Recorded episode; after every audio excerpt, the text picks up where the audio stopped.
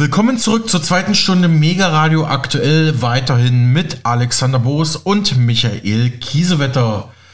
Ich mach mal gleich weiter. Wirtschaftsminister Habeck habe stets betont, sich gegen jede Form von Korruption und für Transparenz einzusetzen, so der CDU-Wirtschaftspolitiker Kuban weiter über den grünen Minister. Dabei werden wir ihn auch weiterhin unterstützen und ihm helfen, die Vorgänge in seinem Ministerium aufzuklären. Ich hoffe, dass Greichen es schafft, die im Raum stehenden Anschuldigungen auszuräumen. Parallel dazu hat FDP-Vize Wolfgang Kubicki Habeck eine Entlassung Kreichens nahegelegt. Dass Patrick Kreichen ohne Wissen des Ministers seinen Trauzeugen zum Chef der DENA gemacht hat, hätte in anderen persönlichen und familiären Konstellationen unweigerlich die Entlassung zur Folge gehabt, sagte Kubicki jetzt den Zeitungen der Funke Mediengruppe. Dass Habeck nicht den Mut aufbringt, Konsequenzen zu ziehen, macht ihn selbst zur Zielscheibe. Nochmal zum Hintergrund. Greichen hatte ja zuletzt seinen Chef Habeck darüber informiert, dass der designierte neue Geschäftsführer der deutschen Energieagentur DENA, die dem Staat gehört, Michael Schäfer, sein Trauzeuge war. Sowohl Habeck als auch Greichen sprachen von einem Fehler, Sie erinnern sich, hatten wir alles gestern ausführlich im Programm. Zur Not können Sie unsere Sendung vom 8. Mai 2023 auf Spotify nachhören.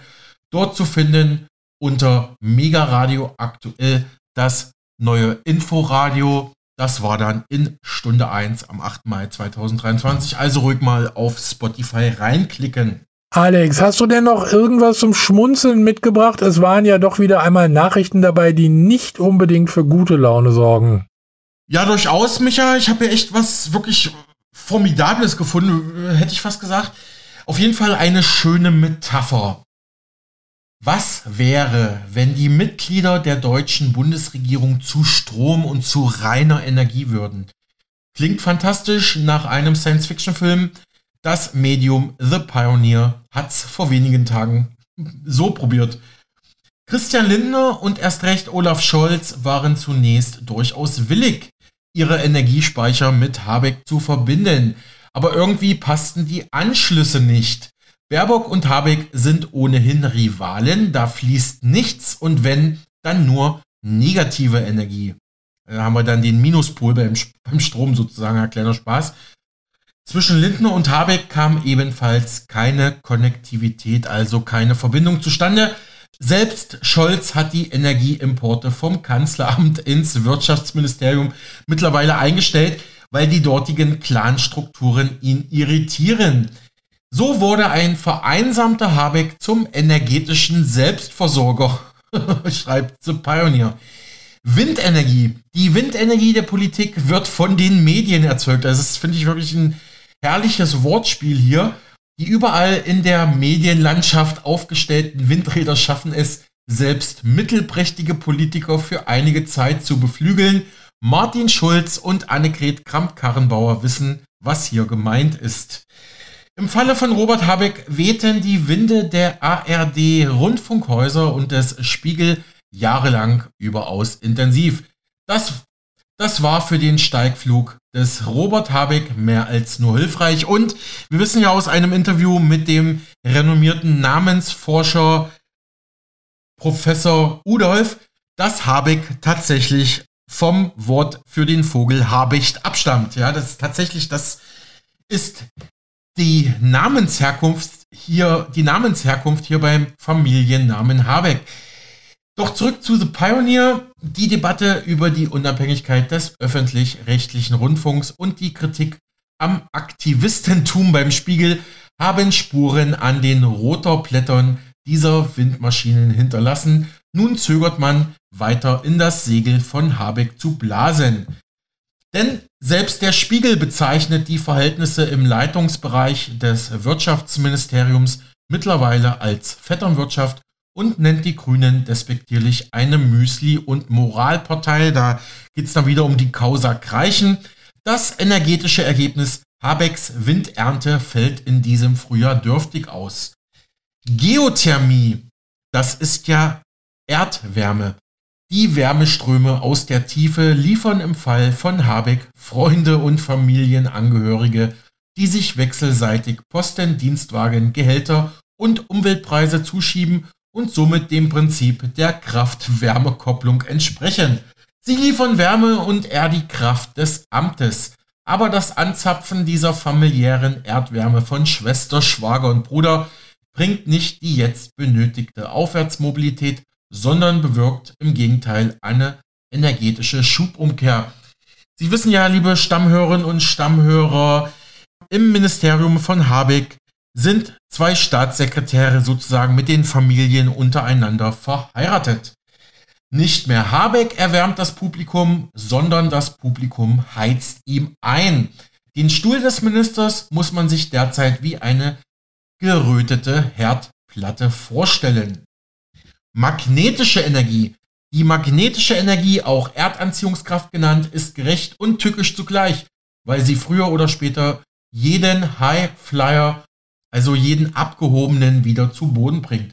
Sobald die Thermik nachlässt, kommt die magnetische Energie zum Tragen.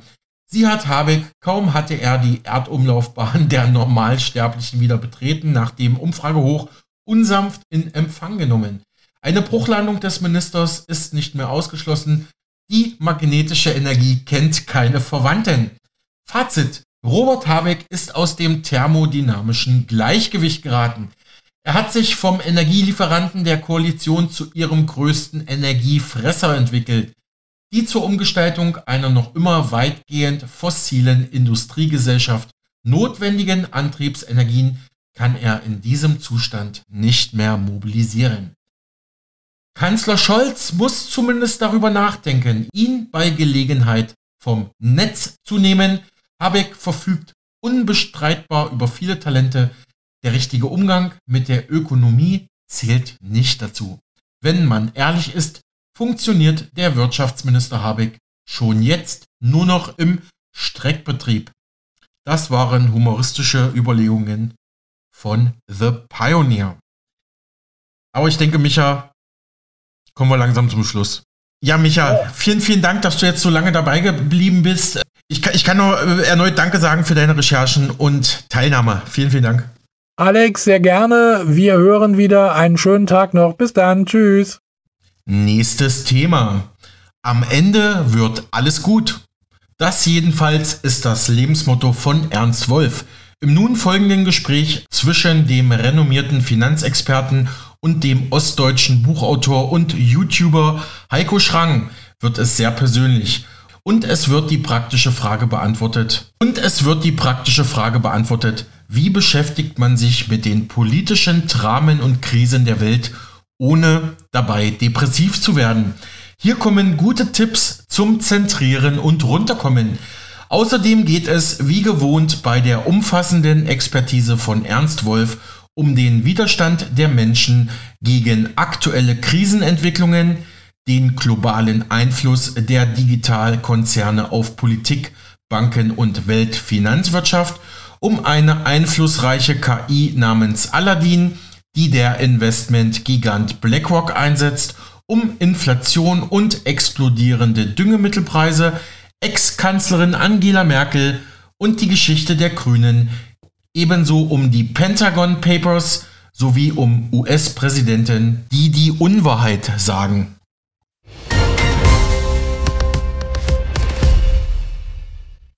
Hallo und herzlich willkommen zur neuen Sendung von Schrank TV Talk. Heute habe ich mich besonders auf diesen Termin gefreut.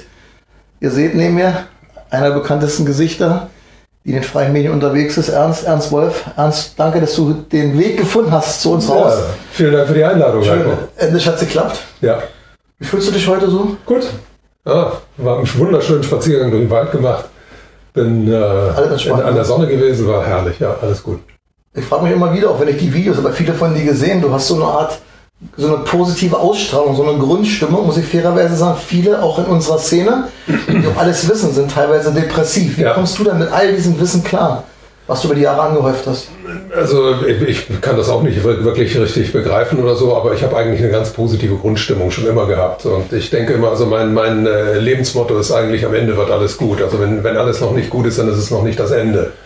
Äh, und außerdem, ich habe Kinder, ich habe Enkel, ich habe die in diese Welt gesetzt, da muss ich doch ein bisschen dazu beitragen, dass diese Welt irgendwie in Ordnung kommt. Und die ist ja im Moment wirklich in schrecklicher Unordnung.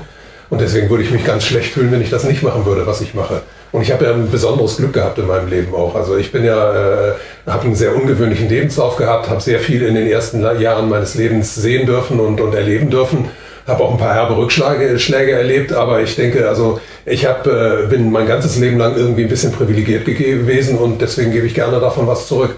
Du hast ja jahrelang in den USA auch gelebt, ne? kann das sein? Ein paar Jahre in den USA, ja, so abwechselnd. Also ich habe da ja studiert eine Zeit lang, das hat ja leider dann, dann ziemlich abrupt geendet, weil ich ja ausgewiesen worden bin aus den USA. Was passiert?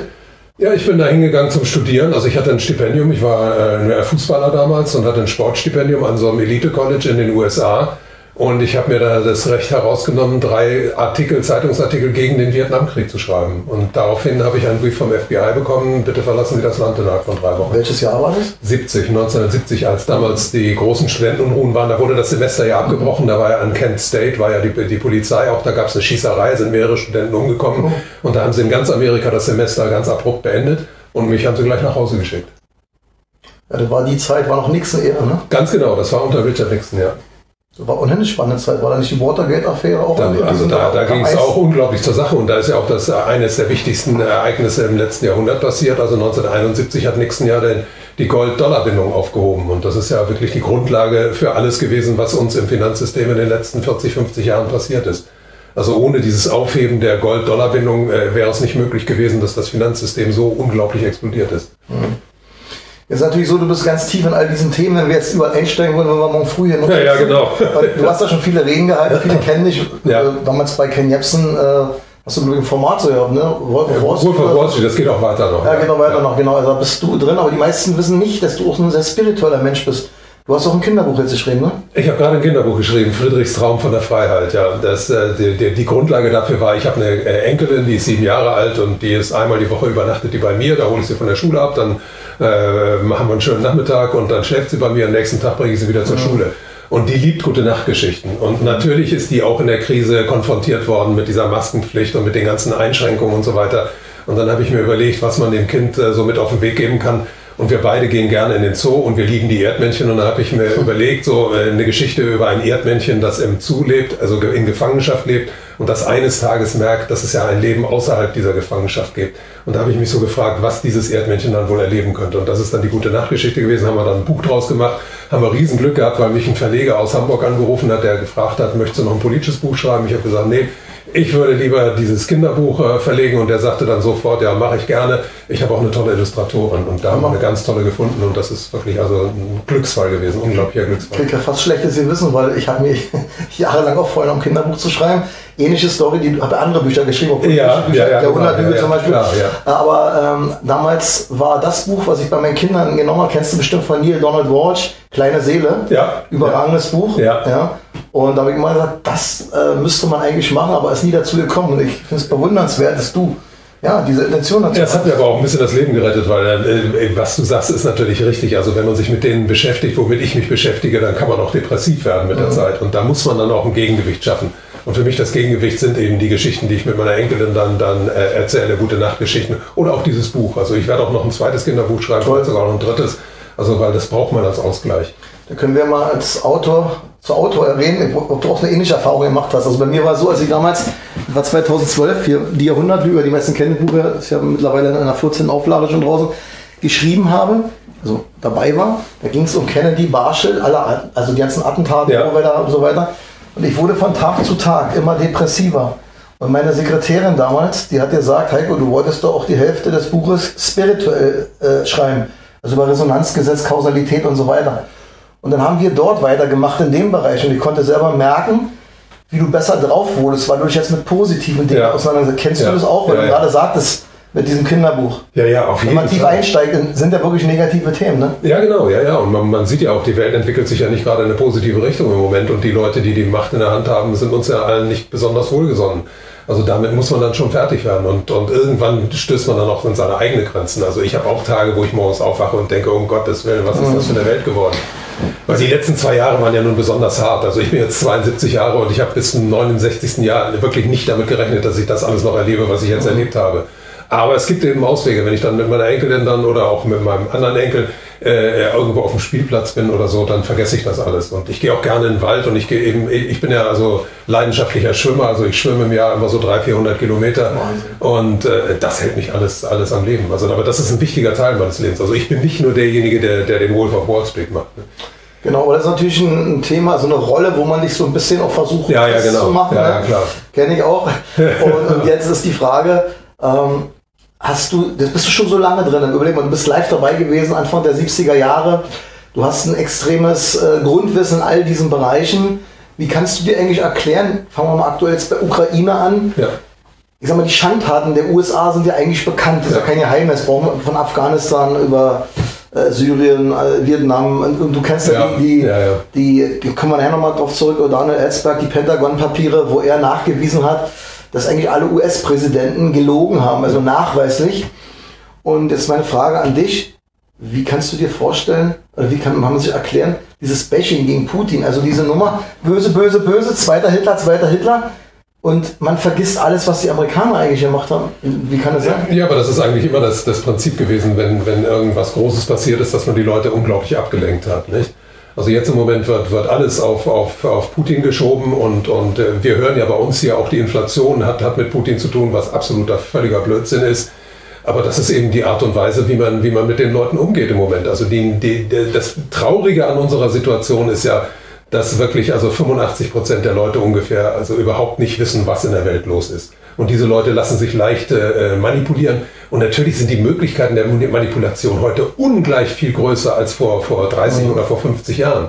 Also wir haben heute, die, die Welt wird heute beherrscht von den großen IT-Konzernen und von den großen Vermögensverwaltungen. Die großen IT-Konzerne, äh, die beherrschen die sozialen Medien. Die sozialen Medien wissen alles über die User im Gegensatz zu den Medien früher. Also früher hatte man Radio, Fernsehen und, und Zeitungen aber die wussten so gut wie nichts über die Leute. Die konnten die zwar auch immer beeinflussen, aber heute, also, also Google und, und, und Alphabet und so weiter, die, die wissen alles über die User und deswegen können die die noch viel besser lenken. Und da äh, ist so ein Narrativ dann leicht zu platzieren, dass ein, ein Mensch dann, äh, einem Menschen dann die Schuld für alles zugeschoben wird. Wenn ich mir das angucke, ich hatte ähm, ein Video am Montag darüber gemacht, durch Zufall. Ich habe gefunden in meinen alten Unterlagen, einen Artikel bei Goldseiten. Kennst du noch Goldseiten? Ja, ja, genau. Das ja. habe ich äh, als Autor geschrieben, 2000, aus 2010 war der. Die ist die 100 Lüge, die nur Insider kennen. dachte ich, oh Mensch, zwei Jahre später habe ich ja dieses Buch geschrieben und habe der Sendung Revue passieren lassen. Was ist in den letzten zehn Jahren abgelaufen? Und das ist mir schlecht geworden. Warum? Weil ich habe drüber nachgedacht, damals hat noch keiner gesagt, du bist ein Verschwörungstheoretiker. 2014 mit Ken Jebsen, die äh, Montagsdemos, ja. hatten wir schon Reden gehalten gegen den Ukraine-Krieg. Ja. So, dann 2015 Flüchtlingswelle, korrektiv gegründet, 2017 Netzwerkdurchsetzungsgesetz und jetzt sind wir so weit, dass Leute wie Ken Jebsen das Land verlassen, ja. dass äh, wie eine Art Lynchmob vor seiner Tür stand, ja. äh, in Mitte des Bakti äh, platt gemacht wird, ein Mann mit, mit dieser, ähm, was, was er weiß, was er kann und so weiter. Und da frage ich dich, wie kann es so weit kommen? Also wir in Deutschland sagen ja immer, nie wieder darf Dritte Reich kommt nie wieder. Und hier läuft ja derzeit auch eine Verfolgung ab, äh, die ich noch nie erlebt habe. Von Kontofendungen über Hausdurchsuchungen, alles. Was passiert eigentlich? Das liegt daran, dass, dass diese Digitalkonzerne heute so einen wahnsinnigen großen Einfluss haben auf unser Leben und, und uns auf diese Art und Weise eigentlich äh, voll und ganz beherrschen.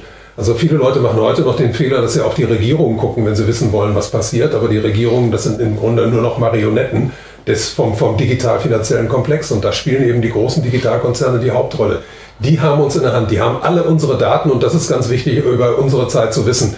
Bis vor ungefähr, sagen wir, 25, 30 Jahren, da galt der Spruch, Geld regiert die Welt. Und heute gilt der Spruch, Geld und Daten regieren die Welt. Und das Geld und die Daten, die sind äh, verschmolzen in diesem digital-finanziellen Komplex, weil die größten fünf Digitalkonzerne, das sind Apple, Amazon, Alphabet, äh, Meta und Microsoft, Deren äh, Hauptaktionäre sind immer die großen Vermögensverwalter. Das ist BlackRock, das ist Vanguard, State Street und Fidelity. Und da hat sich eine Macht gebildet mit diesen sieben oder acht oder neun Konzernen. Die ist so unvorstellbar groß, die hat es in der Welt, in der Geschichte noch nie gegeben. Also das ist das größte Machtkartell, was es jemals gegeben hat. Und deren Macht wächst auch mit jedem Tag, weil die kriegen jeden Tag mehr Daten. Und die haben in den letzten zwei Jahren auch so viel Daten von uns gekriegt wie nie zuvor. Und wir haben uns ja auch alle daran, damit teilweise abgefunden inzwischen. Also äh, zumindest 85 Prozent der Bevölkerung haben sich damit abgefunden, dass man in unserer Zeit bestimmte Dinge nur noch machen darf mit einem QR-Code. Also das ist so durch die Hintertür äh, uns untergeschoben worden mhm. und uns steht ja der nächste Herbst bevor und da wird das Ganze wahrscheinlich wieder weiter losgehen und wird wahrscheinlich noch die Schraube noch enger angezogen werden. Hättest du gedacht, dass die Menschen sich wirklich alle so weit gefallen lassen? Niemals, niemals. Also ich hätte, ich hätte nie gedacht, dass die Menschen das sich gefallen lassen und ich hätte auch nie gedacht, dass so viele Menschen aktiv mitmachen. Also ich hätte das, das Denunziantentum, was ich in den letzten zwei Jahren erlebt habe, mhm. das hätte ich niemals erwartet. Das hat schon äh, ein Niveau erreicht. Ich habe mal, also mir kommt es fast vor, fast schon, fast äh, wie in der DDR auf jeden Fall, wie die Stasi, ja. auch Kammerleute ja. abgeholt und so weiter. Und wie du schon sagst, die Medien, die haben ja auch viele entmenschlicht. Also als Beispiel, jetzt wirst du abgeholt, dann sagen die Nachbarn, was hat denn der Ernst Wolf gemacht? Ach, der ist ein Verschwörungsspinner. Ach, der ist ein Reichsburg. Ach, na, der ist ja gut. Ja. Also man, man, nimmt die Würde der Menschen weg und ja. du bist dann also ein Stück Vieh, na kein Problem, dann kann er ja ruhig ins Lager, Arbeitslager oder Gefängnis, kein Problem. Also so haben sie das schon vorbereitet. Ja. Gut, jetzt ist die Frage, äh, wie geht's weiter? Weil du sagst, du bist grundsätzlich positiv. Gibt es dann auch irgendwie eine, eine ja, Möglichkeit oder kommen wir nicht mehr raus aus dieser Nummer? Ja, man muss erstmal muss man sehen, also die Geschichte verläuft ja immer so wie so eine Sinuskurve. Mal geht's auf, mal geht's ab, äh, abwärts. Und ich denke, wenn man so zurückguckt in die Geschichte, dann werden unsere Vorfahren auch nicht gerade immer glücklich gewesen sein, als der Erste Weltkrieg passiert ist, als der Zweite Weltkrieg passiert ist. Die Situation jetzt ist ein bisschen anders, weil wir, wir, wir leben im Würgegriff von, von diesem IT-Konzern und den großen Finanzinstituten. Und die äh, lassen im Moment nicht locker. Aber das, was man bedenken muss dabei, ist, die tun das eigentlich deswegen nur, weil ihre Macht in Gefahr ist. Also das ist so, dass wir im Moment im, im Zeitalter der vierten industriellen Revolution leben. Und dadurch werden unglaublich viele Arbeitsplätze verloren gehen. Ganz viele Leute werden arbeitslos werden. Die werden als Konsumenten im System ausfallen. Die muss man irgendwie wieder reinholen. Also die müssen sich da was äh, einfallen lassen. Und das zweite große Problem, vor dem die stehen, ist, dass das Geldsystem, wie es bisher in den letzten paar hundert Jahren funktioniert hat, am Ende ist. Mhm. Also das Geldsystem funktioniert so nicht weiter. Wir haben ja 2007, 2008 die große Weltfinanzkrise gehabt. Da ist das System eigentlich kaputt gewesen, also war am Ende. Das ist künstlich am Leben erhalten worden durch die Zentralbanken und zwar durch Gelddrucken und Zinssenkungen. Und bei den Zinssenkungen sind wir 2020 bei Null angekommen und deswegen kann man mit Zinssenkungen jetzt nicht weiterarbeiten. Also in Zukunft kann man nur noch weiter Geld drucken und, oder, oder Geld per Klick, Mausklick schaffen. Und das bedeutet, dass die Inflation immer weiter anziehen wird. Also was wir jetzt erleben, die Inflation, die wir jetzt erleben, ist nur der Anfang. Das ist der Anfang, ja. das ist der Anfang. Das wird auf jeden Fall schlimmer werden. Die werden weiter Geld drucken. Und das ist die, die, das große Problem, in dem die stehen, weil äh, Inflation macht die Leute natürlich auf, auf jeden Fall wütend und das wird zu, zu sozialen Verwerfungen führen. Wir haben ja dann auch noch die ganzen Folgen von den Lockdowns, die bisher noch gar nicht äh, uns äh, richtig erreicht haben. Also wir, wir, erleben ja im Moment, dass bei den Düngern gibt es große Probleme, bei den Mikrochips gibt es große Probleme, das wird sich auf die Landmaschinen auswirken. Also gerade im Bereich der Nahrungsmittel stehen wir vor einer Explosion der Preise. Es wird ein ganz vermindertes, stark vermindertes Angebot auf eine große Nachfrage treffen und das ist die, die Grundlage für eine explodierende Inflation. Und eine explodierende Inflation bedeutet soziale Aufstände. Also wir stehen vor wirklich dramatischen sozialen Verwerfungen. Okay. Ähm, die Masse kann sich aber nicht vorstellen draußen, die denken, die, die, die Masse wird ja immer eingelullt jeden Tag. Also die Masse, die guckt auf ihr Handy und, und sieht das, was äh, Google und, und, und Alphabet und so weiter äh, ihnen zeigen. Mhm. Also die, die Masse ist im Moment völlig, völlig fehlgeleitet und, und glaubt ja auch die ganzen Lügen, die jetzt verbreitet werden, dass alles eben auf den Krieg gegen die, in der Ukraine zurückzuführen ist, was Quatsch ist. Also was wir erleben zurzeit, auch in der Inflation, das ist vielleicht zu drei oder fünf Prozent mehr äh, durch die Ukraine begründet. Der ganze Rest liegt an dieser ultra lockeren Geldpolitik. Aber die können eben nicht anders. Mhm. Also, und, und die haben Angst wirklich vor, vor dieser Situation, weil dann, wenn die Leute am eigenen Leib merken, das Leben geht so nicht weiter, dann werden die Leute aufwachen, garantiert. Und dann werden sie zu denen hingehen, die von vornherein gesagt haben, was wird passieren. Und dann werden sie denen nicht mehr glauben, die sie vorher belogen haben. Und deswegen das wichtigste, das wichtigste Phänomen im Moment für mich ist der Vertrauensverlust in die, in die, in die offizielle Politik. Und der schreitet ganz rasant voran. Das haben wir jetzt gesehen in Nordrhein-Westfalen. Bei den Wahlen sind ja nicht mal mehr 50 Prozent der Leute zur, zur Wahlurne gegangen. Das ist natürlich eine, gute Meinung, ne? weil also die, jeder Zweite einfach dem egal ist, was die Politik macht. Eigentlich sind die gar nicht mehr legitimiert, das machen zu dürfen. Genau.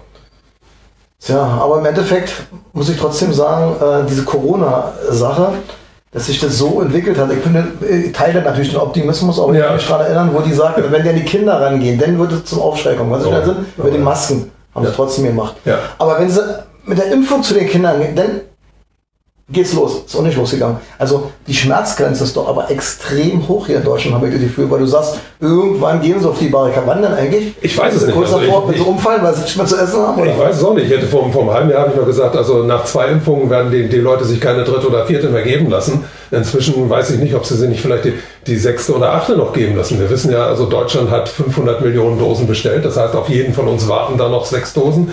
Ich bin, bin mir inzwischen nicht mehr sicher, ob die Leute dann irgendwann sagen werden, in großen Massen, dass sie das nicht mehr mitmachen. Aber man muss sich dann auch immer daran erinnern, Geschichte wird nicht von der großen Masse gemacht, sondern die Leute, die die Geschichte machen, das ist vielleicht fünf bis zehn Prozent der, der, der Bevölkerung. 90 Prozent gehen einfach mit. Also das, wenn man, wenn man fünf bis zehn Prozent der Bevölkerung aufgeklärt hat, dann hat man eine große Chance. Diese das kritische gut Masse, die klassische kritische genau. Masse. Also man sieht es ja jetzt, wenn ich mir angucke, die großen Städte, da gibt es ja diese No-Gay-Areas, ähm, wo arabische Großfamilien, Clans machen, was sie wollen. Äh, in, in Maxlow beispielsweise. In Duisburg, In Duisburg, ja, genau, da geht die Polizei gar nicht mehr rein. Das aber, wenn wir, du warst ja selber bei diversen Demos, ich war ja am 1.8. selbst auf der Bühne, war einer der drei Redner, ja, ich habe ja. Live erlebt, was da abläuft. Ja. Also wie die auf später auf wahllose Rentner eingeschlagen haben, Ja. und auf schlimmste Art und Weise.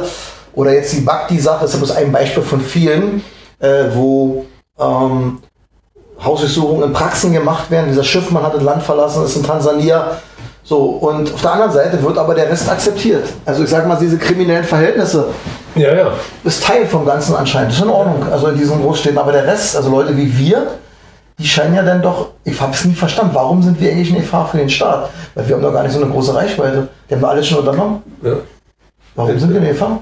Ich denke also, dass die Wahrheit immer eine Gefahr birgt, also äh, für den, der die, der die Lüge verbreitet. Also der muss immer, immer, immer Angst haben davor, dass es irgendwann durchkommt. Und wie gesagt, also die sozialen Grundlagen derer, äh, der, der Macht derer, die im Moment an den, an den Hebeln der Macht sitzen, die schwinden im Moment dahin. Und deswegen, die sind, die sind wirklich in einer relativ verzweifelten Situation. Und das ist für uns natürlich eine große Chance. Also ich denke, also natürlich müssen wir mit den ganzen äh, Nachteilen rechnen. Ich denke, deine Reichweite ist ganz stark gekürzt worden, meine Reichweite ist gekürzt worden. Die werden alles versuchen. Aber äh, wir haben keine andere Chance. Wir müssen einfach weitermachen und vielleicht schaffen wir es dann. Also äh, ich hoffe jedenfalls. Ist ja auch unsere Bestimmung letztendlich, finde ich auch schön. Man merkt es ja bei genau. dir auch, du machst es. Ja. Das ist ein innerer Ruf, der in dir steckt. Ja. Ja, und ich merke immer wieder, gerade die Leute, ich habe es ja erlebt, ich war mit denen ja zusammen, Samuel Eckert, wir sind damals hochgefahren im Auto nach Schwerin, ist die legendäre, legendäre Sache, wo sie die nicht reingelassen haben. Du kennst vielleicht Ja, ja, genau. Ja, ja, ja. habe ich sie abgeholt den nächsten Tag. Wir sind ja, zusammen hochgefahren. Ja. Und ich habe es ja mal live erlebt. Also die haben immer über Freiheit, Liebe und so weiter gesprochen. Also eigentlich wirklich diese Wörter, die kennst du sonst gar nicht von anderen Demos. Und trotzdem wurde so massiv vorgegangen ja. gegen, gegen diese Bewegung. Diffamiert. Hättest du eigentlich gedacht, also mal, da kommen Leute um die Ecke wie Ballweg, ähm, nannte sich Querdenker, wo ich damals so dachte, Mensch, da sind Anwälte dabei, da sind Ärzte mit dabei. Die sind wirklich, ich sag mal, eine Gefahr für das System, wie man es geschafft hat, die so zu zerschlagen. Freimaurer, äh, Gatekeeper, ähm, die zocken ja nur die Spenden ab. Also selbst die Leute, die damals hingerannt sind, dass die sich alle noch teilen ließen, wisst ihr, ich meine? Ja, ja, das ist, äh, aber das ist das, das Prinzip der Gegenseite. Also immer die Teil und ja. ja, ganz genau. Ja, warum funktioniert denn das? Ich verstehe das nicht. Ja, da kommen wahrscheinlich so menschliche Schwächen dann mit ins, ins, ins Spiel, da kommen Eitelkeiten ins Spiel. Man hat es ja jetzt erlebt, also dass die, die Bewegung, äh, die am, am 1.8. da 2020 da auf der Straße gewesen ist, dass die wirklich ganz schön zersplittert ist anschließend. Aber da wird natürlich auch immer im Hintergrund dran gearbeitet. Und in einer Zeit, wo wir alle von der digitalen Sphäre so unglaublich abhängig ist- sind, ist es natürlich noch einfacher, Also sowas wir, zu machen. Wir haben das ja aus, aus erster Hand. Wir haben natürlich auch Zuträger, Informanten und so weiter. Und ich kann nicht nur eins sagen. Äh, mein Partner war ja auch mit dabei. Ja. Das ist unser toller Kameramann. Waren alle mit dabei. Ähm, und diesen Tag, diesen ersten Achten, alle, die vor Ort waren, die werden ihr ganzes Leben nicht vergessen. Da war eine, eine Energie, die war unvorstellbar. Ich war ja auf der Bühne oben, konnte noch an, an, beide Richtungen schauen und ich habe damals gedacht, das war noch größer, von der Energie noch größer als in der DDR in Leipzig diese Bewegung. Also Ja. die war so, ein- so eine kraftvolle Ja. Energie. Und diese Insider, also die zu uns gekommen sind, die haben gesagt, das war ein ganz entscheidender Moment. Die Staatsorgane haben gesagt, nie wieder, nie wieder darf es zu diesem Moment kommen. Ja. Da waren ja gar keine Wasserwerfer aufgefahren, da war gar nichts zu dem Ja. Zeitpunkt, weil sie nicht damit gerechnet haben. Erst am 29.08., da wurden die schon positioniert in den ganzen Ja. Seitenstraßen. Es war trotzdem zu groß, es wäre zu einer großen Eskalation gekommen, aber die Energie, ich mal, der Freiheit und der Liebe, die war so atemberaubend am 1.8. und da wurde gesagt, im Hintergrund, es muss alles unterbunden werden in Zukunft Ja. mit allen Mitteln, also Teile, Herrscher, alles. Und das haben sie geschafft. Und die Ja. Leute haben dann mitgemacht. Nee, mit denen rede ich nicht, nee, weil der hat ja mit dem gesprochen. Das Ja, kennst du ja, genau. Nee, der hat ja damit im Kindergarten mit dem Reis, jetzt den Reisbürger Ja, mal genau, Kontakt ja, gehabt. ja. Ist aber peinlich, ganz ehrlich. es ist peinlich, aber es zeigt auch die Desinformiertheit der Leute und die absolute Manipulationsmöglichkeiten, die heute be- bestehen. Also da wurde ja überall erzählt, also ich habe dann auch, ich habe ja gute Freunde, äh, jahrzehntelange Freunde verloren, weil ich angeblich jetzt mit irgendwelchen Rechtsradikalen da mich verbünde. Also das, äh, die Leute sind eben ähm, 24 Stunden diesem, diesem, diesem digitalen Bombardement von Falschmeldungen ausgesetzt. Steht bei mir auf meiner Liste sogar drauf heute zum Gespräch. 30 Jahre, hier steht 30 Jahre Freunde. Ja. Und zwar, du hast doch ein Interview gemacht mit Friedrich Krüger, überragendes Interview. Da habt ihr über die, was du vorhin schon sagtest, äh, über die Banken gesprochen letztendlich. Über die BITS Ja, und genau. ähm, über Ja. die EZB und so Ja. weiter. Und da war der entscheidende Satz von dem Interview war für mich, dass du sagtest, du hast also Freunde verloren. Genau, was du gerade gesagt hast. Und das wollte ich unbedingt mit dir heute erörtern. Deswegen steht es ja auf meinem Zettel ein Mann wie du, intelligent, ruhiger Typ, okay? Also du bist ja nicht so ein Polygrasin, Nee, nee, sondern ein nicht. netter Typ so. Und 30 Jahre kennst du die Leute. Was ist denn da passiert? Wann ist, also habt ihr euch eigentlich nie selber richtig kennengelernt? Oder es sind- kommt, die, kommt jetzt äh, das wahre Gesicht äh, zur Geltung? Was ist da pa- Wie kann sowas passieren, freue ich mich nach so vielen Jahren. Ich bin auch ganz entsetzt. Also äh, ich, ich verstehe es nicht. Also, äh, aber ähm, vielleicht kann man es so ein bisschen historisch erklären. Guck mal, ich bin äh, 1950 geboren. Ich bin in der, äh, ich gehöre also zu dieser 68er Generation. Äh, 1968 sind wir alle damals den, den linken Parolen damals hinterhergelaufen. Und dann die, die meisten, die in der 68er Generation so groß geworden sind, so um 1950 geboren sind, und das sind meine ganzen Freunde gewesen, die sind dann irgendwann so ein bisschen umgeschwenkt, ein bisschen situ gut situiert gewesen und dann, die sind dann zu den Grünen gegangen. Und die haben dann so im Alter von zwischen 30 und 40 haben die sich dann entschieden, also das ist jetzt meine politische Heimat. Und die haben die irgendwie nie in Frage gestellt. Und das, hat, das ist auch was, was ich mich gewundert hat. Also die Grünen haben ja mal als Pazifisten begonnen und haben dann äh, Ende der 90er Jahre als erste seit Adolf Hitler in Deutschland einen Krieg mitgeführt. Also das ist so unvorstellbar gewesen. Und damals habe ich gedacht, naja gut, vielleicht... Äh, äh, interessiert die das einfach nicht mehr so sehr oder so. Und dann haben wir das, das, das äh, politisch dann auch so ein bisschen beiseite geschoben, weil ich war also äh, hell entsetzt darüber. Aber äh, diesmal ist es ja eine Stufe weitergegangen. Diesmal ist es ja nicht nur so, also das ist ja nicht nur ein einfacher ein Krieg, der woanders stattfindet, wo man eine bestimmte Haltung zu hat, sondern diesmal haben die auch äh, Maßnahmen unterstützt, die mich ja von der, von der Gesellschaft ausschließen. Also ich habe mich ja geweigert, mich impfen zu lassen und ich habe dann äh, keinen QR-Code gehabt, durfte dann nicht einkaufen gehen, äh, war auch äh, total wütend darüber, dass, dass meine Kinder, äh, für meine Enkel zum Beispiel, meine Tochter war einmal im Regen unterwegs, wollte für ihre Enkel was, äh, was kaufen und durfte nicht ins Kaufhaus, keine neue Strumpfhose kaufen, deswegen, weil sie eben keinen, keinen QR-Code hatte. Ne? Und dass meine Freunde das einfach so akzeptiert haben oder so, das hat dann bei mir also äh, äh, eigentlich alles innerlich zerbrochen. Dann, dann kamen die Vorwürfe, dass ich ja mit Rechtsradikalen jetzt auf die Straße gehen würde oder so. Das hat mich irgendwie eigentlich gar nicht mehr getroffen. Ich habe dann irgendwie irgendwann gedacht, ja, dann, dann war es wahrscheinlich, war die Freundschaft ein großer Irrtum. Das will ich damit sagen. Das tut einem weh, ja. Ja. Das muss man sagen, ja. Also ich kenne sowas zum Beispiel überhaupt nicht in meinem Umfeld. Überhaupt gar nicht. Ich habe es aber von vielen gehört. Du hast Ja. recht. Deswegen, weil ich es mir nicht vorstellen konnte, wollte ich mir nicht drüber reden. Da muss es doch eine Art von Oberflächlichkeit gewesen sein. Weil ich sag mal, Freundschaft und Liebe ist für mich eine Parallele. Du brauchst nicht jemanden, den du wirklich liebst, sagen, ich liebe dich. Das ist Nee, ein Zustand, der steht genau. über den Dingen. Ja, Die Ja. bedingungslose Liebe, ganz genau. kennst du ja Ganz genau, ja. von, von den Christen. Und bei der Freundschaft genauso. Wenn du mich zum Flughafen fährst, bist du mein Freund und wenn du mir beim Umzug bist du mein Freund, wenn du mich schießt, bist du nicht mal mein Freund. Ist auch bedingungslos. Ja, ja, genau. Man braucht nicht erwähnen. Ja. Also ist es anscheinend ja doch so, dass da eigentlich so keine richtigen wahren Freunde waren, sondern vielleicht nur. Ich bin, ich bin mir da bis heute nicht so ganz sicher. Ich denke manchmal vielleicht auch, dass die einfach zu, zu viel Angst in sich tragen dann, nicht? Dass die, also, also viele sind ja in diesem Angstmodus drin und sagen, ja, also du musst, du musst da mitmachen und dann dieses Solidaritätsgerede und so weiter. Vielleicht sind die da auch einfach nicht, nicht in der Lage, aus, aus, ihrer, aus ihrer Hülle da rauszuspringen. Vielleicht sind es so kleine, verängstigte Existenzen. Also, Ja, aber jetzt mal ganz ehrlich, weil du das Beispiel Kosovo-Krieg angesprochen hast, ist ja wohl der Hammer.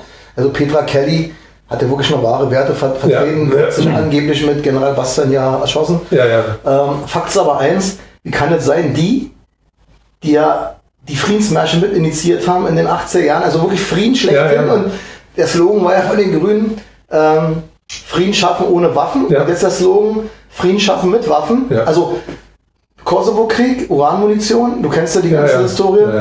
Ähm, was abgelaufen ist, wie kann man überhaupt dann noch zu so einer Partei stehen? Das ist mir ein Rätsel. Das ist mir auch ein völliges Rätsel. Also ich, ich, ich muss sagen, also für die Leute, die ein bisschen geschichtliche Ahnung haben, da schämt man sich. Aber äh, ein bisschen habe ich so Vertrauen, dass die, die jungen Leute sehr, sehr viel fehlgeleitet sind heute.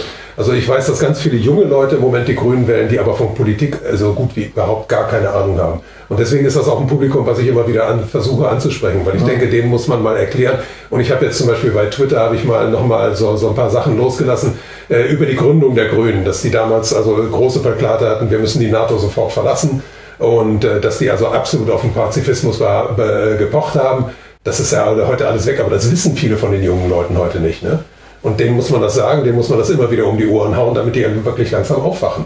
Und das ist eben unsere Aufgabe. Also dafür sind wir Alten da, damit wir den, ja. den Jungen ein paar, paar okay. rechts und links um die Ohren gehen, damit die auch mal in die Geschichte gucken. Das ist ja ganz wichtig. Also du kannst nicht verstehen, wo du, wo du heute stehst, wenn du nicht weißt, wie du hierher gekommen bist. Und das ist wichtig. Das musst du den Leuten erklären.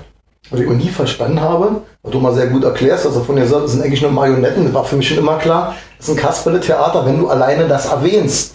Also diese Politdarsteller sind Marionetten, die die Interessen von anderen vertreten. In dem Moment, Verschwörungstheoretiker, Ideologe, Spinner. Es ja, aber es wird immer schwieriger, viel schwieriger für die andere Seite, weil wir können es ja inzwischen nachweisen. Also wir können ja inzwischen nachweisen, dass es Marionetten sind, weil wir können ja nachweisen, also wo Angela Merkel ihre politische Ausbildung gehabt hat, beim WEF in, in, in Davos. Und wir wissen, dass unsere gegenwärtige Außenministerin auch eine äh, aus dieser Kaderschmiede ist und, und zwar eine, die sogar im Moment noch ihre Ausbildung da weiter, weiter verfolgen muss. Weil im Unterschied zu damals sind die Ausbildungsgänge jetzt inzwischen über fünf Jahre. Also Angela Merkel war 92, 93 äh, äh, Global Leader for Tomorrow und äh, Annalena Baerbock ist jetzt seit 2020 in der Klasse von 2025, wird also die nächsten drei Jahre noch direkt von denen ausgebildet. Und ich meine, was, was ist eine Marionette? Äh, äh, wie, wie, wie definiert man eine politische Marionette anders als dadurch, dass das ein Mensch ist, der von anderen ausgebildet wird, um diese Aufgabe zu übernehmen? Das sehen wir so, aber du weißt, ähm,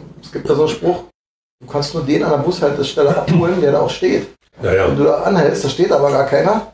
Also da ist keine Resonanzfähigkeit vorhanden. Kannst du reden, wie du willst. Deswegen ist für mich nicht nachvollziehbar. Ich brauche ja ernst billigst, kann ich an die Sache sogar rangehen und gucken wir uns El Capone an, kennt sogar jeder Jugendliche weltweit. Der Mann war nachweislich der mächtigste Mann in den 30er Jahren. Die Politiker, die Polizei, alles war dort gekauft. Das war bekannt. Ja. Da gibt es Dokumentationen darüber. Wenn man jetzt sagt, na Moment mal, das ist jetzt keine Verschwörung. Also offiziell gab es ja auch ähm, Bürgermeister von Chicago, Polizeipräsident, aber die haben gemacht, was er sagt. Ja. Oder du kennst dich noch bestens aus, die Kennedy-Ära, damals mit der Kuba-Krise. Ja. Da ging es um die Invasion einer Schweinebucht, weil da abgelaufen ist. Ja. Da ist ja die CIA damals äh, zu San Giancana, Mafia-Boss von Chicago, ja. gegangen und haben hinter verschlossenen Türen quasi verhandelt, dass die Attentate auf Fidel Castro verüben sollten, weil Meyer Lansky derjenige war, der die ganzen Casinos aufgebaut hat mit Lucky Luciano zusammen, die größten Mafia-Bosse der Welt. Ich mich, das ist offenkundig, also das kann, das kann jeder nachlesen. Ja, ja. Und uns erzählen sie aber, hörte mal eure Verschwörungstheorie. Ja, Was ist denn daran so schwierig, wenn man, wenn Staatsapparate ähm, wie der CIA mit der Mafia nachweislich zusammenarbeitet und du sagst ganz normal, Merkel, die und die und die sind da und da drin, oder ja. nehmen wir die Bilderberger, auch andere äh, Organisationen. Scheint, ich meiner Erkenntnis, ganz schwer zu sein für die Masse, das zu verstehen. Ja, äh, deswegen versuche ich, deswegen versuche ich ja darüber immer zu, zu, zu äh, das, das aufzuklären. Also das Wichtige ist, was man heute wichtig, wirklich verstehen muss, ist, wir werden nicht von der Politik re, re, regiert. Wir werden vom digital-finanziellen Komplex regiert. Und wir sind inzwischen auch schon im, im Bereich der vierten industriellen Revolution ganz weit voran. Also die, die wichtigste Figur auf der Welt ist kein Mensch mehr in unserer Zeit. Die wichtigste, das, die wichtigste Einheit oder, oder, oder, oder Figur auf der Welt zurzeit ist ein Datenanalyse-System. Mhm. Und zwar ist das Aladdin. Das ist in den Händen von, Micro, äh, von, von BlackRock. Also der Chef von BlackRock hat dieses Datensystem äh, damals bei der Gründung von BlackRock angefangen. Das existiert jetzt seit ungefähr 44 Jahren. Äh, die großen Zentralbanken waren in der Weltfinanzkrise darauf angewiesen, möglichst viel Daten zu kriegen, weil sie das ganze System ja am Leben erhalten wurden. Und die mussten auf dieses System zurückgreifen. Und seitdem ist BlackRock ja der große Berater der, der großen Zentralbanken. Also im Grunde war alles, was im Finanzsystem abläuft heute, hängt an dem, an dem Tropf von Aladdin. Und Aladdin ist nichts anderes als ein Computersystem, das mit, mit äh, künstlicher Intelligenz arbeitet. Also die großen Firmen der Welt sind alle an Aladdin ange angeschlossen. Ähm, die können so, so bestimmte Szenarien durchspielen. Was ist, wenn nächste Woche meinetwegen der, der Goldpreis einbricht oder wenn der Ölpreis einbricht? Was ist, wenn nächste Woche äh, der, der Ukraine-Krieg sich auf andere Länder ausweitet und so? Die können diese ganzen, das ist ein ganz wichtiger Faktor, diese Planspiele heutzutage. Und die, das läuft alles zentral zusammen bei, bei Aladdin, also bei der künstlichen Intelligenz. Und die künstliche Intelligenz in unserer Zeit ist schon viel, viel weiter fortgeschritten, als die Leute denken. Und das ist natürlich auch eine der ganz großen Gefahren. Aber das muss man den Leuten erklären. Also einmal, dass der digital-finanzielle Komplex alles in der Hand hat und wie der seine Macht ausübt. Der übt seine Macht inzwischen aus, einmal über die Zentralbanken, die völlig von ihm abhängig sind, dann über ganz viele Stiftungen. Stiftungen, die er einerseits gekapert hat oder andererseits welche, die er selbst gegründet hat. Also zum Beispiel die Bill und Melinda Gates Stiftung ist ja von, von, von Bill Gates, also von seinem Vater übernommen worden. Aber das ist ja einer der, der, der, der großen Köpfe im Digitalsystem. Und, und die spielen heute eine ungeheuer wichtige Rolle. Also gerade Bill und Melinda Gates Stiftung ist, ist eine der wichtigsten Organisationen überhaupt. Andererseits auch das WEF ungeheuer wichtig. Also da, haben, da hat sich so eine ganze Armee von Stiftungen und, und Thinktanks und so weiter gebildet, die die Welt von allen Seiten praktisch in die Hand nehmen, aber die im Hintergrund immer von den gleichen Leuten gesteuert werden. Und deswegen ist es nicht lächerlich, wenn man irgendeinen Politiker, der, wenn man sich die Grünen anguckt, der im Leben noch nicht mal irgendwas erreicht hat, nichts gemacht hat, der nur gewählt worden ist, der jederzeit abgewählt werden kann, kann man überhaupt sich vorstellen, dass dieser überhaupt irgendwas zu sagen hat. Muss man ja. das Einkommen angucken, ne? Ja. Von damals ja schon Ackermann hat 10 Millionen verdient im Jahr und offiziell hat Merkel, kann ich mich entsinnen, ähm, ich glaube 30.000 im Monat, also sagen wir 400.000 im Jahr verdient, der ja. 10 Millionen als Chef der Deutschen Bahn als Beispiel. So, das ist für die Leute so weit entfernt, wenn du jetzt nicht falsch verstehst, mit den Billionen äh, rumjonglierst. So, und ist aber trotzdem interessant, weil wir haben ja diesen Anspruch. Du hast bei dem Interview mit ähm, Friedrich Krüger eine tolle Sache gesagt. Die Citibank, äh, City of London ist ja bekannt, ja. dass die eigene Gesetze hat, können machen, was sie ja. wollen. Was ich aber nicht wusste, ist, du sagtest auch in der EZB, also Frankfurt am Main, darf keine Polizei, Nein. keiner Stadt. Das ist exterritoriales Gebiet. Exterritorial. Ja. Wo kann man das nachlesen? Äh, also kommst das, du drauf? Das, das, kann man überall mit, äh, im Internet kann man das nachlesen. Man kann auch da äh, sich, sich äh, beim Informationsbüro die die äh, Informationen darüber holen. Also das ist tatsächlich so. Also das ist das, das Gebiet der EZB, genauso wie das Ge Gebiet der BIZ, der Bank für internationalen Zahlungsausgleich. Und das ist, eine, das ist eine alte Tradition, also City of London. Ich glaube, ich, ich weiß jetzt nicht, wie es mit der Wall Street selber ist, aber ich könnte mir vorstellen, dass es da auch äh, bestimmte Bereiche gibt. Aber das ist einfach, das zeigt uns, dass die, die, die Geldelite da immer schon äh, für sich ganz andere Regel, äh, Regeln in Anspruch genommen hat als für die normalen Menschen. Also das ist ja wieder so ein Thema Verschwörung.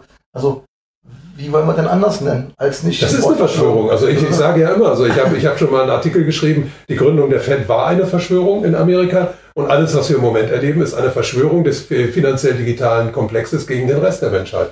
Genau. Das ist tatsächlich so. Das sind ganz, ganz wenige Leute, die die Hände, die die, die Dinge in der Hand haben aber es ist, diese Leute, das muss man immer wieder sich vergegenwärtigen, die Menschen, die dahinter stehen, die sind austauschbar. Also ein Bill Gates, wenn der morgen umfällt, der wird durch jemand anders ersetzt. Larry Fink, der Chef von BlackRock, wenn der morgen einen Herzinfarkt hat, wird er durch jemand anders ersetzt. Aber was bleibt, sind die Strukturen dieser großen Konzerne und was bleibt, ist die künstliche Intelligenz, die uns alle im Moment wirklich voll im Griff hat. Und das hat mich einfach immer wieder geschockt, weil du gibst dieses Wissen weiter, auch andere, sagen wir Freidenker. Aber die Frage ist nur, ob die Masse es versteht oder verstehen will. Da möchte ich kurz was zitieren, wenn ich ja, darf überhaupt. Ja, klar. Kurz für die Zuschauer, Daniel Ellsberg, Pentagon-Papiere. Willst du über den Mann was sagen oder sind das bloß zwei, drei Sätze? Nee, nee, also Daniel Ellsberg hat ja damals äh, der sehr viel aufgedeckt, was damals passiert ist. Und der hat ein paar wirklich interessante Sätze geschrieben. Genau, der hat im Pentagon hat er gearbeitet, hat also irgendwann ja. festgestellt, also mit seinem Gewissen konnte er das nicht mehr vereinbaren, ähnlich wie Snowden. Und ist dann nachts hingefahren, hat also damals gab es da nicht so äh, Mails schicken, sondern Kopien ja, ja, gemacht. Genau, und diese genau. Kopien hat er dann mal rausgeschafft und war völlig entsetzt, weil er nachweisen konnte, also vom äh, Zwischenfall in Tonkin beispielsweise bis Pearl Harbor, dass nachweislich die amerikanischen Präsidenten gelogen haben, also Volk angelogen. Steuergelder wurden ja für den Krieg verpufft und so weiter und so fort. Und er war der Meinung, so ähnlich wie wir alle mal irgendwann erwacht sind, das muss man den Menschen mitteilen. Das ist ja. also legendär an die New York Times hat er sich ja gewandt. Die haben Ausschnitte damals veröffentlicht und äh, Richard Nixon hat den Mann als den gefährlichsten Mann der USA äh, tituliert und ähm, dann durften die nicht mehr veröffentlicht werden. Und jetzt kommt die Essenz, die wollte ich einfach mal, ich möchte den mal einfach nur zitieren, habe ich in meinem Buch selber in dem Kapitel geschrieben, Daniel Erzberg. Er wurde zum gefährlichsten Mann den USA und jetzt kommt sein Zitat. Das fand ich total krass, Herr Gänseau damals bekommen. Äh, Das Kuriose daran ist, dass der größte Teil also äh, der amerikanischen Bevölkerung ihn nicht als Held, sondern eher als Verräter ansah. Daniel Ellsberg, der sein Gewissen über seine Karriere gestellt hat, sagte dazu, leider bemerkt man was über seine Mitmenschen, was man gar nicht wissen will, dass sie zuhören, es sogar verstehen und es dann aber weiter ignorieren, obwohl sie jahrzehntelang belogen wurden. Das musst du auf die Zunge zergehen lassen. Das heißt, das ist, also, die haben es verstanden. Ja, ja. Ah ja, die amerikanischen Ausländer haben es belogen. Ja. Und trotzdem schieben sie es weg und sagen, du bist doch ein Verräter. Ja. Also übersetzt, wir wollen weiter belogen werden, wir wollen weiter, dass unsere Steuergelder für sinnlose Kriege ausgegeben werden. Das ist erschreckend, oder? Die Das ist erschreckend, ja. Das gleiche passiert ja mit Assange im Moment. Ne? Assange hat ein paar Kriegsverbrechen aufgedeckt und sitzt äh, deswegen schon seit, seit Jahren jetzt in, in, in Haft und, und die Leute zeigen auf ihn. Und ich bin sicher, wenn er jetzt nach Amerika ausgeliefert würde, würde die, die große Masse der amerikanischen Bevölkerung ihm nicht dafür danken, dass er Kriegsverbrechen aufgedeckt hat, sondern ihn als Verräter bezeichnen und, und wahrscheinlich noch Beifall klatschen, wenn er dann irgendwann entweder hingerichtet wird oder im Gefängnis sterben wird. Ne? Genau. Also es ist eine traurige Sache, aber man muss wirklich sagen, also man, es gibt so viele Leute, die so wenig Ahnung haben und so, so vernagelt auch sind, äh, um die brauchen wir uns nicht zu kümmern. Also ich, ich denke, meine, meine Mission besteht darin, die paar Leute, die halbwegs offen noch sind, die vielleicht auch ein bisschen manipuliert sind, aber die man noch irgendwie in die Wirklichkeit zurückholen kann, die anzusprechen. Also den, den, den Rest der Leute da, da den habe ich inzwischen abgeschrieben und zwar in den letzten zwei Jahren viel stärker abgeschrieben als vorher. Aber im Endeffekt ist es ja wie bei so einem schönen Wein, ne? Da setzt sich ja die Maische ab, also die Essenz bleibt ja dann übrig. Und ähm, das hat ja diese Krise irgendwie gezeigt, ne? Ja. Also ich habe von vielen gehört, dass die Verbindungen teilweise, die gehalten haben, jetzt noch intensiver sind als Ja. vorher. Ja. Beziehungsweise neue haben sich ja kennengelernt. Also auf den großen Demos, wir haben, haben ja viele Zeichen der Wahrheit, hast du schon mal gehört, auf den Shirts und Ja. so drauf, ja, da haben sich selbst Mann und Frau kennengelernt, die haben dann geheiratet. Also Ja. so werden ganz viele diese Beispiele, Ja. die heute noch Kontakt haben, die sich treffen. Also hat auch was Positives. Auf jeden Fall. Also ich habe viele Leute kennengelernt. äh, also Dann hier Friedrich Krüger zum Beispiel habe ich in dieser Kri- Krise kennengelernt. Mhm. Ich habe andere Leute kennengelernt. Also das war wirklich also auch eine große Bereicherung für mein Leben. Ich musste, musste einige äh, Nackenschläge hinnehmen, musste mich von einigen verabschieden. Aber ich muss sagen, also das äh, war auch ein großer Gewinn. Das muss man auch positiv sehen, ja.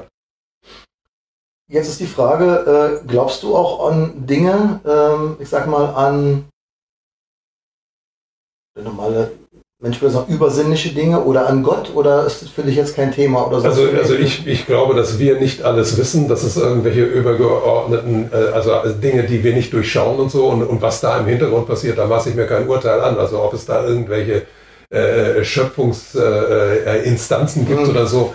Aber ich, ich ähm, würde auf jeden Fall sagen, ich, ich blick, blicke nicht durch alles durch. Ich verstehe als, als Mensch mit meinem Verstand einen kleinen Teil der Wirklichkeit, aber es muss irgendwie eine größere Instanz. In meinem Leben weiß ich zum Beispiel, dass irgendjemand muss irgendwie die Hand über mich gehalten haben, weil Mhm. ich habe ein paar äh, Dinge in meinem Leben erlebt, äh, da, die man eigentlich normalerweise nicht überlebt. Also da äh, muss im Hintergrund schon irgendwas anderes sein. Also ob man das jetzt Gott nennt oder, oder ob es die Natur ist oder, oder ich meine, die Natur äh, existiert ja nun schon seit ein paar Millionen Jahren und da hat sich ja einiges entwickelt. Jahre. äh, Oder Milliarden Jahren, Mhm. genau. Oder 15, man sagt ja 15 Milliarden Jahre, das ist die Urknalltheorie, aber wie auch immer, Fakt ist eins, lieber Sternenhimmel, wenn du so hoch guckst, Ja. dann kannst du die Gedanken schön schweifen Ja. lassen und sagst dir, da ist ein Universum, also laut Einstein soll es ja unendlich sein, Ja. aber da habe ich mal drüber nachgedacht, dachte ich, okay, und wenn man jetzt die Seiten wechselt, also du guckst von da hier runter, dass die Erde ja nichts weiter als ein Staubkorn. Ja. Das heißt, ein kleines Staubkörnchen Ja. im ganzen Universum und dieses kleine Staubkörnchen wird so eine Wesen gemacht. Ja, ja. Mal Ganz ehrlich, also, wir reden, also das kommt mir manchmal so vor wie so unerzogene kleines Kind. Nee, ich will nicht, gib mir dies, das und der gegen den um und ja, du musst aber die Betrachtungsweise mal einfach mal ver verändern. Was ist Ja. hier eigentlich los? Naja. Das ist ja auch sowas, was, was so ein bisschen hilft, dass man sich jeden Abend um 8 Uhr mal hinsetzt und irgendwie mal in die Sterne guckt und äh, mal sich vergegenwärtigt, was man eigentlich für ein kleines Staubkorn im großen Universum ist. Also das habe ich auch eine Zeit lang gemacht und das ist äh, das äh, rückt die Dinge ganz ne? gut. Das rückt die Dinge ganz gut zurecht. Ja. Ja. Dann guck dir die Natur an. Die Ja. Natur ist doch ein Wunder. Ja. Jetzt gerade, wir wollen im Monat Mai. Ich habe es gerade gestern erlebt, ich bin gestern zum dritten Mal Großvater geworden. Wahnsinn. Das du, das stell dir mal Äh, vor. großartig. Und Ja. dieses Gefühl, ne? Ja. Und das ist, glaube ich, viel wichtiger, ne? Mit diesen Dingen, mit dieser Schönheit, wie du vorhin gesagt hast, du gehst gerne durch den Wald, ja, mit allen Sinnen, Ja. das wahrzunehmen. Ja. Das ist in dieser. Zeit so unglaublich wichtig. Also das, äh, äh, de, de, alles, was uns angeordnet wurde, dass wir zu Hause bleiben sollen, dass wir Masken tragen sollen oder so, das ist alles so unglaublich schädlich. Also man muss rausgehen, man muss die Maske runterreißen, man muss das, die Luft äh, tief einatmen. Also man muss wirklich also eins werden mit dem, was um einen drum ist und sich nicht so abkapseln und nicht so zu so einer schrecklichen Figur werden wie Herr Lauterbach. Also der ist, äh, der verkörpert für mich diese ganze Verkümmerung des Menschen. Absolut. Im Endeffekt, äh, eigentlich müsste der Mann in eine Klinik eingesperrt werden, muss man fairerweise sagen. Also, aber gut, äh, im Endeffekt ist es wichtig, es war aber schon immer so in der Geschichte eine Teilung. Die Masse, wie du schon gesagt ja. hast, hat immer das gemacht. Obrigkeitstreu zu allen aller Zeiten, aber auf der anderen Seite äh, die Leute, die was bewegt haben, ist ja positiver für unsere Zuschauer. Das war eine Minderheit, aber die hat letztendlich ganze neue Gesellschafts- ja, und der Boden, der Boden, auf dem Aufklärung funktioniert, der wird ja im Moment, der, das ist der beste Nährboden, den es überhaupt gibt, weil das alte System zerbricht unter, vor unseren Augen. Äh, die, die Strukturen äh, krümeln überall, die, die, die haben überall Risse. Also äh, es gibt keine bessere Zeit, um aufzuklären, als jetzt im Moment. Also weil wir werden, diese Inflation wird, wird weitergehen, der Krieg wird weitergehen, die Leute werden merken, dass sie belogen worden, das Vertrauen wird weiter verloren gehen. Und wenn da Leute da sind und sagen, pass mal auf, das hat damit zu tun, das hat damit zu tun, irgendwann werden die, wird ein großer Teil der Leute wird darauf hören und sagen, pass mal auf, ihr habt uns von Anfang an die Wahrheit gesagt, euch werden wir vertrauen. Und du bist doch ein Garant für die Leute, weil du hast eine Expertise, deswegen hören sie dir gerne zu. Du hast wirklich einen guten Ruf. Zum Glück. ja, deswegen danke, dass du bei mir bist. Mein Ruf ist ja schon ruiniert. Letztendlich durch andere, die einen natürlich aber, nicht kennen. Aber ich gehe gerne zu Leuten, deren Ruf ruiniert. Weil ich finde es einfach so unglaublich, was im Moment passiert. Nee, also spricht auch für dich. Im Normalfall ja. habe ich schon mal gesagt, das kennst du ja von Apache-Indianer, von diesem Häuptling, dieses Sprichwort, der sagt, ich äh, kann nicht über jemanden einfach urteilen, ich müsste erst mal 30 Tage mit seinen Mokassins laufen, um dann über ihn Urteil abzugeben. Und damit ist letztendlich alles gesagt. Und was machen wir? Wir urteilen permanent. Ja. Und ob nun Sokrates, habe ich heute gerade gepostet, die drei Siebe, kennst du auch von Sokrates, das ist ja auch legendär. Ja. Also mit, wenn er zu ihm kommt und er sagt, ist das überhaupt wahr? Also der will gerade nur jemand herzen. Äh, nee, weiß ich nicht. Und, und so weiter. Warum ja. erzählst du mir das denn letztendlich? Und bringt es mich jetzt weiter? Und das ist der Punkt. Ähm, das ich glaube, man sollte an sich selbst auch mehr arbeiten ne? und selbst auf seine innere Stimme hören und sich nicht immer nur manipulieren lassen. Ja, ja also ich habe auch in der, in der Krise jetzt einige Sachen gelernt, die ich immer äh, falsch gemacht habe. Also ich bin auch mit der Masse mitgelaufen und habe hab, also, also mein Handy immer stärker benutzt und, und bin also auch in diese Abhängigkeit von der digitalen Welt gerutscht. Also das mhm. äh, hat ja, sich jetzt bei mir ganz gewaltig geändert. Ich gehe viel öfter jetzt in den Wald und mit einem ganz anderen Bewusstsein da rein. Mhm. Äh, ich versuche jetzt mein Handy wirklich auch nur zu bestimmten Zeiten am Tag äh, zu nehmen. Mhm. Und äh, ich habe auch eine viel intensivere äh, Zeit, wenn ich mit meinen Enkeln zusammen bin, weil ich weiß, äh, wie es auch anders sein kann. Also mir, mir haben die letzten Jahre also so viel Schmerz zugefügt auf der einen Seite, aber auch so viele Erkenntnisse gebracht, dass ich die also doch als, als einen gewissen Gewinn für mich auch verbuchen kann. Mhm. So glaubhaft, was du sagst, muss ich sagen. Weil ich das ein Spruch, äh, schau, schau in dein Gesicht und ich erzähle dir deine Geschichte. Also das heißt, man muss den Menschen einfach anschauen und gucken ja. die Leute an, weil du sagst, ja. Lauterbach, du könntest auch Merkel nehmen, ja. die sehen alle aus, ob die permanent Sodbrennen haben. Ja. Also von der Ausstrahlung, man sagt das so wie innen, so auch außen. Ja. Also du siehst ja, also das Äußere zeigt ja letztendlich inneren Zustand. Absolut, absolut, ja. Hass, Neid, also die hassen sich ja eigentlich selber. Vermutlich, ja. Das muss man ja nicht so aussehen. Ja, genau. So aussehen. Ja, ja, genau. Das ist, du hast eine super Ausstrahlung und das Danke. ist natürlich, ja, was die Menschen auch mögen. Hast du für unsere Zuschauer noch eine Schlussbotschaft? Wir haben immer so, wir handhaben das so, so okay, ich treffe jetzt irgendwo mal den Ernst und äh, was hast du dir noch zu sagen? Was willst du noch mitgeben? Ja, ich denke, dass das Allerwichtigste in unserer Zeit ist, also den Mut nicht zu verlieren und immer, immer wieder sich ins, ins Gedächtnis zu rufen. Es gab schwierige Situationen in der Geschichte, aber die, die Menschheit äh, existiert einfach immer weiter. Und äh, nachher fragt man sich, war man da dabei bei denen, die es nach unten getrieben haben, oder war man bei denen dabei, die das Ganze nach oben getrieben haben wieder? Das ist im Moment die Sache. Also äh, sich auf keinen Fall entmutigen lassen, weil es, das Leben wird weitergehen.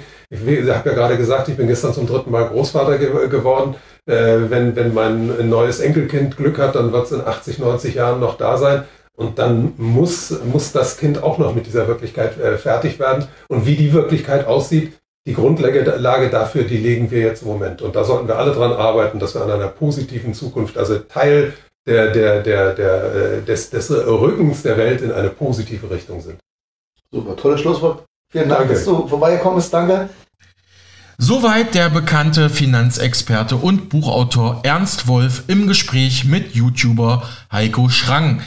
Also, Hören Sie auf das Duo, bleiben Sie ruhig, gelassen und trotzdem kritisch. Ich freue mich, wenn Sie morgen wieder dabei sind. Bis dahin eine gute Zeit. Ihr Alexander Boos.